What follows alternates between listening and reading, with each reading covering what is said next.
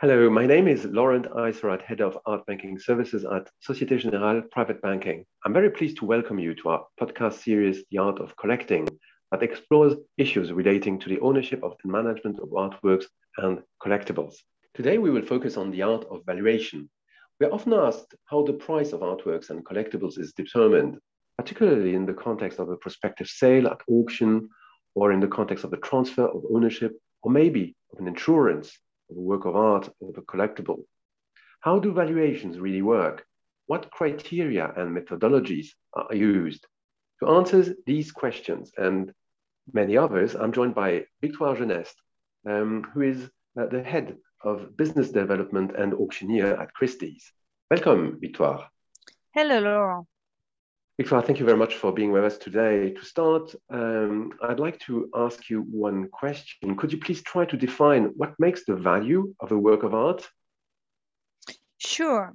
First, I think it is important not to confuse the value of an artwork and the price of an artwork. Keep in mind that at auction houses, we talk about the value on what is called the secondary market, which means the resale price. An object can have, of course, an emotional, a decorative, an historical, or a symbolic value that is not necessarily linked to its financial value and, uh, of course, therefore, to its price. Artworks are also, in most cases, unique objects. And so a whole range of criteria needs to be taken into consideration to define a value. Essentially, it means giving an opinion on the desirability of the artworks and what has become an increasingly selective market. Hmm, thank you very much, Victoire, for this uh, very important um, opening comment. Uh, in practice, when it comes to the valuation of a work of art, what are the main criteria an auction house would use? I would say that the first two criteria are intrinsic and specific to each piece of artwork. Um, it is for me quality and rarity. This includes how well the artist is known, if the piece is authentic or not, date, size, the subject depicting, and the technique that were used. Um, in addition to the prestige of the artist, the market will favor the best within their body of work, what they are known for, and, and therefore what collectors are looking for. But I think there is more subjective criteria also come into play.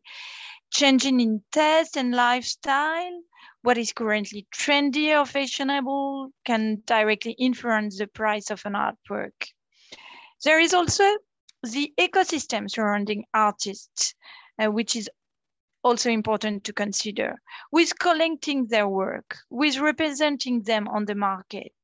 Do they feature in the collection of major museums?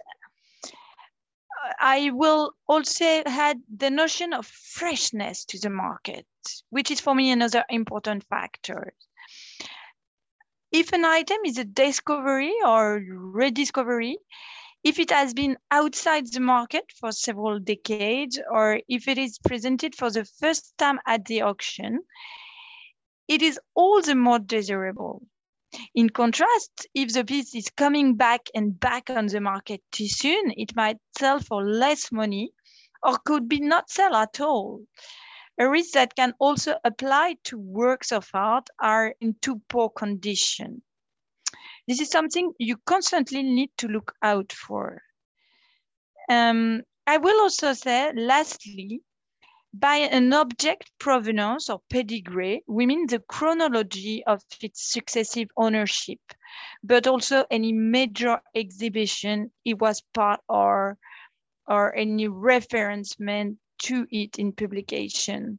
Pieces from prestigious or historical collection have an extra soul, so to speak, which has a positive impact on their price. So strictly speaking, there is no order of importance for those different criteria. Each one must be taken into consideration and it is ultimately up to the individual collector or buyer to weigh them up according to their own priorities. Hmm, it sounds like this is not exactly a scientific or 100% scientific uh, process, isn't it? Yes, Laurent. Evaluating an artwork is certainly not an exact science.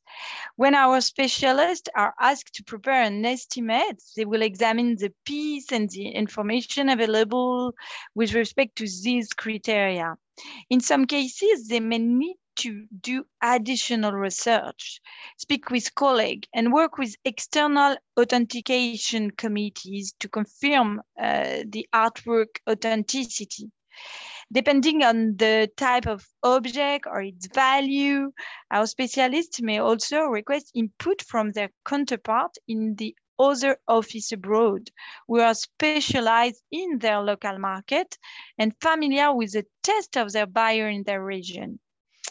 Um, I would like to give you an example. For evaluation of a piece by the French Chinese artist Zao Wou-Ki, highly sought after by Asian collector at the moment.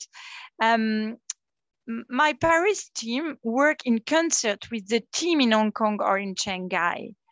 The ability to mail cross-continental expertise for the single piece has become a really decisive factor in a now entirely global art market.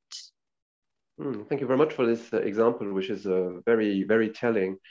Um, it seems that there are a myriad uh, of criteria and factors you need to take into account in the valuation of a work of art. Now, when it comes to figures, uh, how do you produce your financial estimates? Uh, do you use benchmarks or transactions on the market, the comparable works of art? How do you how do you compute all that? With new technology and online databases, using comparable market data is for sure an integral part of the valuation process. But the data needs to be interpreted and contextualized by our experts. This is the very essence of any art appraisal. Hmm, thank you. Thank you very much, Victoire, for this.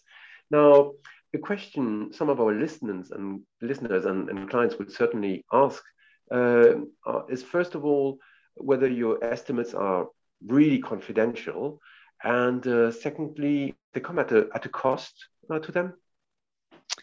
Sure, that is a good question. At Christie's, we provide worldwide estimates for free and without any obligation. There are also, and that is really something I'd like to insist on, strictly confidential. Discretion is at the very heart of our relationship with the families we advise and work with, both when they sell and when they buy. Hmm, excellent.